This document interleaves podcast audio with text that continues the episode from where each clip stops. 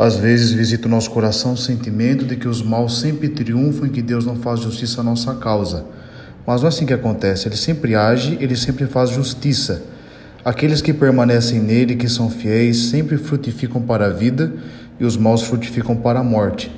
Basta observar o que acontece com Nínive. No Evangelho, Jesus nos ensina que quem ganha, é quem perde a vida nele. Quem se perde em Jesus, ganha-se a si mesmo, pois se conhece como de fato é.